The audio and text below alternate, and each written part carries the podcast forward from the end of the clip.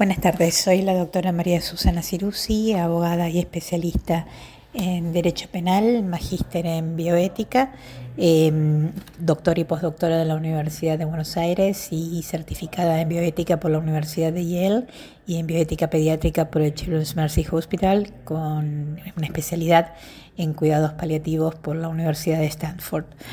En esta oportunidad quiero compartir con ustedes un caso que nos va a servir como disparador de ideas, que sucedió en la ciudad de Córdoba hace poquito.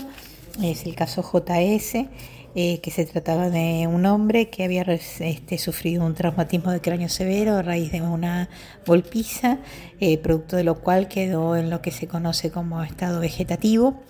y bueno, su familia, tratando de respetar la voluntad de este paciente, solicitó que se le eh, interrumpiera la alimentación e hidratación artificial. En un primer momento los médicos estuvieron de acuerdo y así lo hicieron,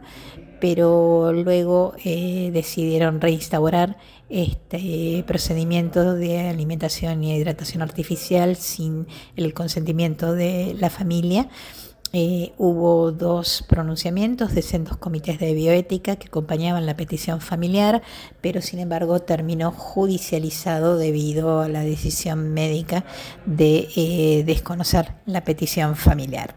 En realidad, eh, más allá del fallo en cuestión, que no va a ser motivo de análisis en este estos breves minutos que tenemos para, para compartir, sí me, me, gustaría más focalizarme en las cuestiones más conceptuales y doctrinarias que em, se fueron envueltas en este, se vieron envueltas en este caso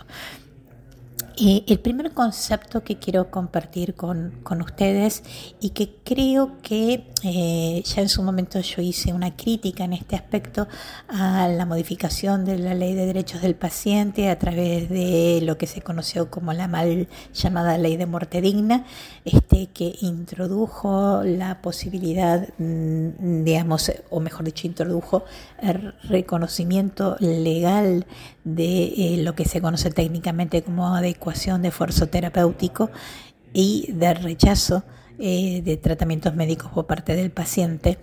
Eh, esta crítica se centraba y, y digamos, si este fallo me la recordó claramente, se centraba puntualmente en el hecho de que esta eh, modificación de la ley de derechos del paciente y que también luego fue plasmada en el Código Civil, eh, confunde lo que es una indicación médica, que es la adecuación de esfuerzo terapéutico, con lo que es un derecho del paciente, que es el rechazo a un tratamiento médico.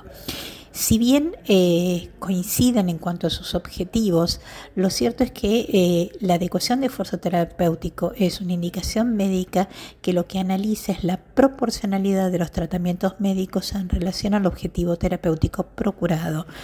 Esto es, cuando uno eh, tiene como finalidad curar al paciente, los tratamientos que son muy agresivos, muy invasivos, resultan proporcionados. En la medida en que nos vamos alejando de la posibilidad curativa y nos tenemos que ir decantando por un tratamiento eh, más focalizado al control sintomático, al bienestar y al confort del paciente, estos tratamientos invasivos o agresivos comienzan a ser desproporcionados y en algunos casos, hasta llegan a ser fútiles. Esto quiere decir inútiles en cuanto a la consecución de un beneficio para el paciente, convirtiendo por el contrario en una carga demasiado pesada para el paciente que no justifica la continuidad o la instauración de esos tratamientos médicos. Eh, el soporte vital sí que es lo que en definitiva se adecua. Cuando uno habla de adecuación del esfuerzo terapéutico, el soporte vital es todo tratamiento, todo procedimiento, toda medicación que está orientada ¿sí? a postergar el momento de la muerte, pero no lo evita. Entonces, es importante que tengamos en cuenta este concepto porque porque en realidad lo que ocurría acá no era una indicación de adecuación de esfuerzo terapéutico, sino una decisión anticipada del paciente que solicitaba que si se encontraba en un caso similar al cual se encontró en ese momento, eh, que no aceptaba la hidratación y alimentación artificial. Eh, por lo tanto, se trataba de hacer cumplir lo que técnicamente nosotros conocemos como una directiva médica anticipada o voluntad anticipada, en este caso del paciente,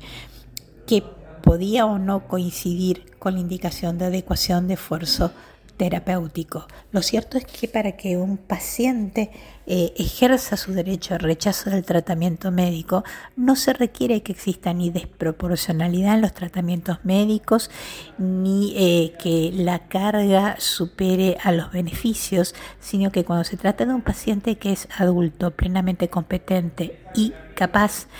puede tomar la decisión de rechazar un tratamiento médico aun cuando ello suponga poner en riesgo su propia vida. Si esta decisión de autonomía plena está eh, protegida no solamente por la ley de derechos del paciente, el Código Civil, eh, sino muy especialmente por el artículo 19 de la Constitución Nacional. Eh, en este sentido, me parece que es importante destacar que eh, todas las controversias que surjan dentro de la relación asistencial, como puede ser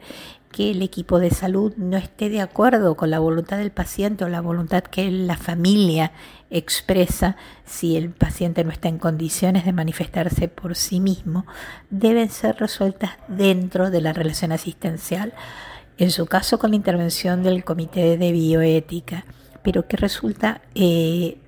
una mala costumbre y una mala decisión recurrir a la intervención judicial para resolver este tipo de controversias. Obviamente que frente a la negativa de los médicos de respetar la voluntad del paciente, eh, aun cuando ya se contaban con dos informes del Comité de Bioética,